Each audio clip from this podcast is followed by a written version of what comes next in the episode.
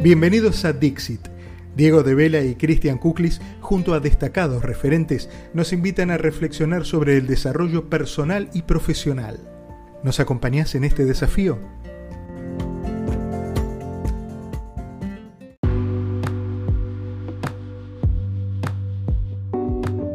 Hola, ¿cómo están? Soy Chris Kuklis y les doy la bienvenida a este nuevo episodio de Dixit.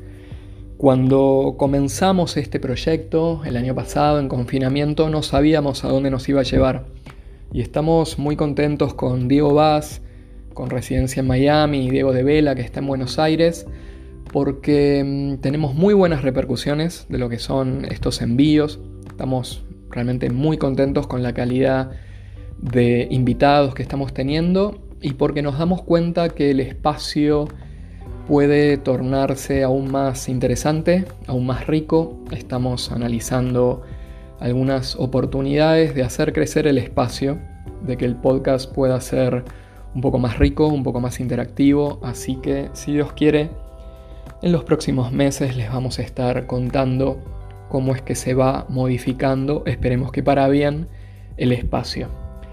En esta oportunidad vamos a tener un invitado de lujo, él es el doctor Eric López, es el director del Instituto Mexicano de Mindfulness, un gran investigador en la materia, un referente para América Latina en lo que es atención plena y meditación. Y como verán es un tema que es de particular interés para nosotros. En mi caso, practico mindfulness con asiduidad. También, como lo he mencionado en otro podcast, meditación vipassana, que yo interpreto que en algún punto es un desprendimiento, el mindfulness, de esta técnica milenaria budista. Y me gusta mucho que podamos tratar estos temas fundamentalmente con grandes referentes como ha sido García Campayo, en este caso Eric López también. Eric eligió un tema muy interesante, dado que el mindfulness es muy amplio y a continuación haré una mínima aclaración y explicación de la práctica por si amerita, por si alguien necesita una explicación mayor. Pero Eric, teniendo en cuenta que el mindfulness puede tratarse desde diferentes ámbitos, diferentes áreas, eligió el tema de los hábitos para poder referirse al tema. Así que sin más les comparto el Dixit destacado del episodio de hoy. Hola, soy el doctor Eric López, director del Instituto Mexicano de Mindfulness, y este es mi Dixit sobre hábitos mentales. Cuando reflexionamos y contemplamos eh, nuestros hábitos, eh, y cuando hablo de hábitos no solamente me refiero a nuestros hábitos conductuales, sino también a nuestros hábitos mentales y emocionales, em, nos damos cuenta que gran parte de nuestro sufrimiento eh, está originado o está alimentado justamente por estas tendencias de respuesta o tendencias de reacción que son aprendidas y que les llamamos hábitos. A veces estos hábitos vienen de nuestra familia, de la sociedad misma y generalmente estos hábitos eh, tienden a generar un sufrimiento no solamente a nosotros, sino también a los demás.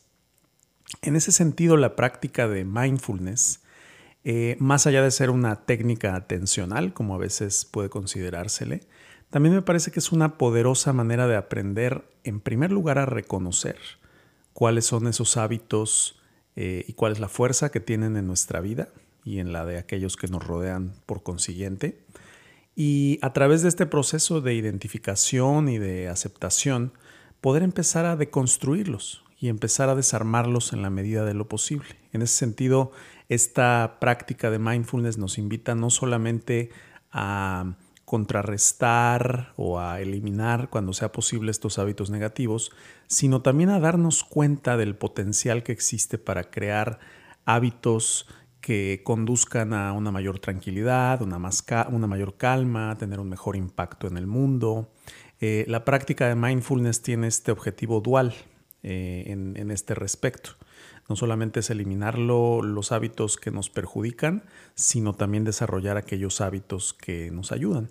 Entonces, La invitación en ese sentido es a que la práctica de mindfulness nos ayude no solamente a desarrollar nuestra capacidad de estar en el momento presente, sino poner esa capacidad al servicio justamente de estos hábitos que no solamente pasan por bienestar o positivo y negativo, sino que también pasan por un componente ético. En otras palabras, cómo podemos causar un impacto positivo en nuestro mundo, sobre todo en estos tiempos eh, tan inciertos.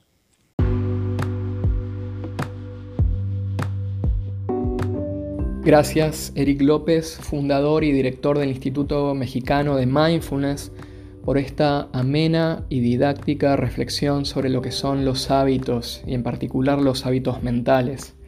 Es súper interesante lo que menciona Eric porque justamente el mindfulness tiene mucho que ver con esto.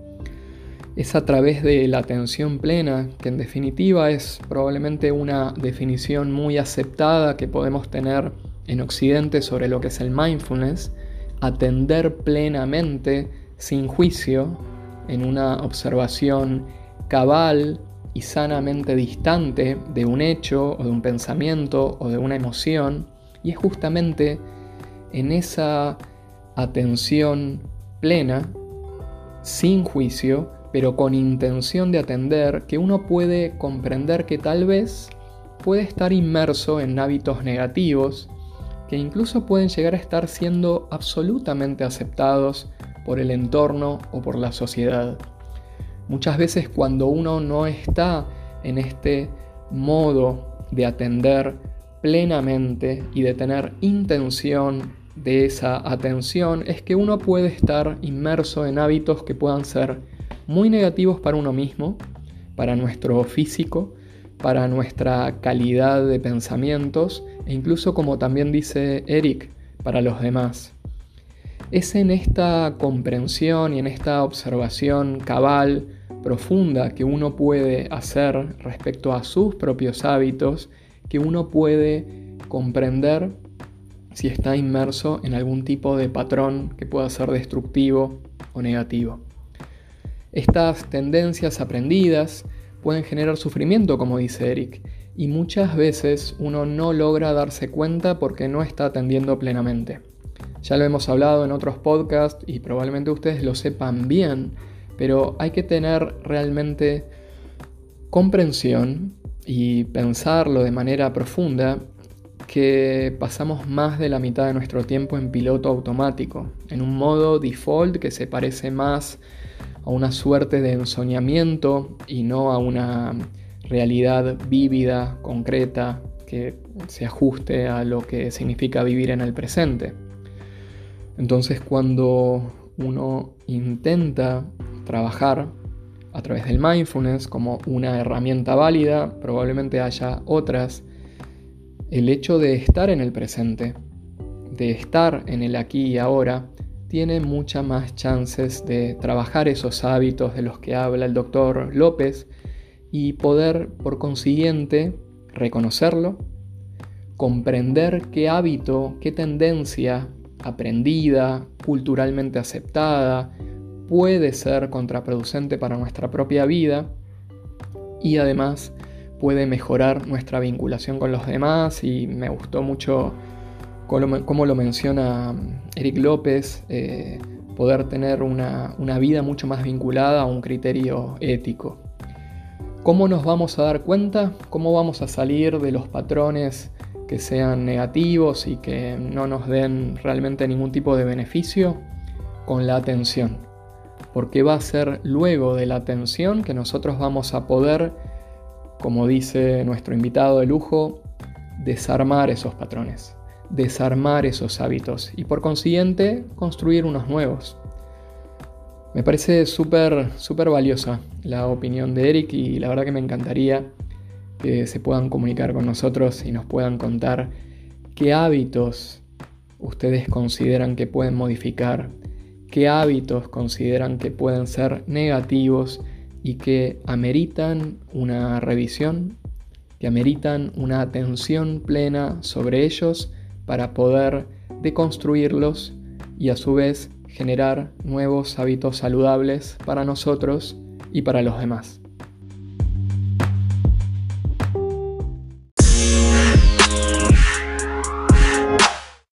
Pues bien, entonces si comprendemos que tal vez la técnica, la práctica del mindfulness puede ser un vehículo beneficioso para la revisión de lo que son los hábitos negativos y la reconversión en tendencias que puedan ser positivas para nosotros y para terceros, tal vez tengamos que comprender la clave del mindfulness en este aspecto, que es la intención. La atención plena, estar en el aquí ahora, estar en el presente, ya sé que es una expresión súper trillada, pero realmente poder hacerlo, Poder realmente estar aquí y no estar en el pasado y no estar en el futuro requiere una actitud clave que es intencionar. Si esperamos que nuestra mente por default haga este ejercicio porque lógicamente es beneficioso para nosotros, bueno, probablemente eh, estamos en una equivocación. Por supuesto, a veces atendemos plenamente. Por supuesto, a veces estamos en el presente de una manera súper genuina y no fue una decisión nuestra, pero en la mayoría de los casos no es así. Esa es la mala noticia, pero la buena noticia es que si alguien intenciona estar en el presente, si alguien intenciona prestar atención, estamos muchísimo más cerca de, ese, de esa comprensión de esos hábitos, de esas tendencias aprendidas, aceptadas, culturalmente fomentadas, que probablemente no nos están haciendo bien. Entonces la clave es, siempre que podamos, todos los días, siempre que tengamos un rato, a cada momento que podamos darnos cuenta, intencionar esta atención plena. Entonces, a través de atender, de estar presentes, empezar a ver cuáles son estos hábitos que tal vez no nos damos cuenta y nos hacen tan mal es en la intención de la atención que vamos a comprender qué deberíamos modificar porque no es bueno para nosotros ni para terceros y cómo hacerlo. Cómo ir deconstruyendo esa mm, tendencia natural para convertirla en un nuevo hábito, en una nueva forma de actuar que pueda ser mucho mejor para nosotros. El mindfulness puede aportarnos ese granito de arena ese milímetro de oro hacia la persona que queremos ser. Hay tendencias nuestras que no nos hacen bien y que no hacen bien a los demás y que no son hábitos éticos que generen un beneficio para la sociedad. Hay algo que podemos modificar, aunque sea un poco. Bueno, sin duda si tenemos algún tipo de chance de mejorar un poco va a ser previamente intencionando estar atentos. Es en la atención donde vamos a encontrar las cosas que no nos gustan y también obviamente las que nos gustan. No va a ser en el piloto automático. No va a ser en esa tendencia natural eh, que por default tiene nuestra mente a mm, muchas veces simplemente no estar acá estar perdida en el pasado o divagando sobre vaya a saber qué pueda pasar en el futuro. Entonces tal vez esa es una buena herramienta y un buen comienzo a modificar nuestros hábitos mentales.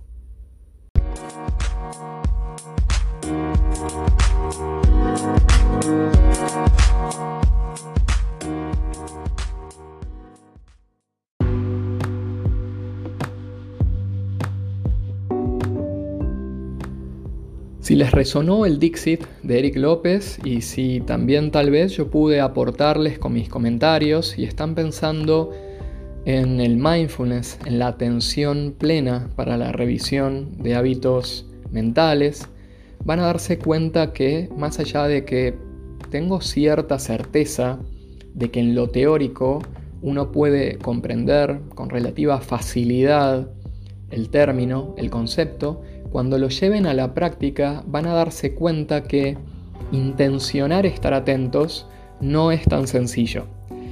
Y cuando busquen en actitudes, en acciones, en comportamientos, en expresiones que ustedes puedan tener, buscar atención plena para ver realmente cuáles son los hábitos que tienen, van a probablemente observar que la mente naturalmente va a intentar distraerse y divagar, ya sea en temas del pasado o del futuro o mm, en acciones triviales que no tengan que ver con lo que están intencionando, la mente naturalmente va a intentar escapar del ejercicio. Porque nuestra mente naturalmente no tiene esa tendencia a la atención, sino que la mente, como ustedes bien saben, porque ustedes también pueden hacer ese mismo ejercicio en ustedes mismos, tiene cierta tendencia a divagar. Entonces, la clave cuando intenten hacer este ejercicio de tratar de estar atentos en sus acciones cotidianas para interpretar, analizar esos hábitos, esas tendencias naturales de las que habla López, tengan compasión y amabilidad cuando noten que en muchas ocasiones tal vez la mente le juegue una mala pasada y intente estar distraída. ¿sí? Entonces es clave, dado que es así, que esa es la tendencia natural, que de una manera amable y de una manera amorosa vuelvan a traer a la mente al ejercicio para poder continuar con el ejercicio, para poder sostenerlo en el largo plazo.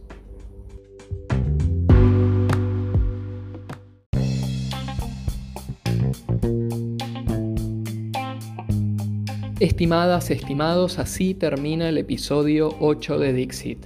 Si quieren estar en contacto con nosotros, recuerden que nuestra web es www.centrasrh.com.ar y nuestro Instagram es arroba centras-rh. Muchísimas gracias por los comentarios, siempre muy lindos y muy elogiosos que recibimos desde Miami y desde América Latina. Y simplemente nos despedimos. En nombre de Diego Vaz, Diego de Vela y por supuesto en mi nombre, muchísimas gracias, un abrazo grande y hasta la próxima.